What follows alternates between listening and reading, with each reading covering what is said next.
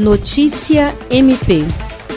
O Ministério Público do Estado do Acre, por intermédio da Promotoria de Acrelândia, obteve a condenação de Máximo Feijó e Daniel Leônido Lima da Silva, ambos integrantes de organização criminosa, pelo crime de homicídio consumado qualificado por motivo torpe e recurso que dificultou a defesa do ofendido. O julgamento ocorreu no dia 17 desse mês. De acordo com a denúncia, Máximo Feijó foi o mandante do homicídio, enquanto Daniel Leonildo foi o executor. A vítima, Pablo Rodrigues de Jesus, foi assassinada no dia 2 de outubro de 2018 em Acrelândia. Em outro julgamento realizado, Máximo Feijó, juntamente com outro réu, Valmir da Silva Chaves do Rego, foi condenado por homicídio consumado por motivo torpe e recurso que dificultou a defesa do ofendido, além da prática dos crimes de corrupção de menores e integrar organização criminosa. O total da pena aplicada a ele nos dois julgamentos ultrapassou 50 anos de prisão.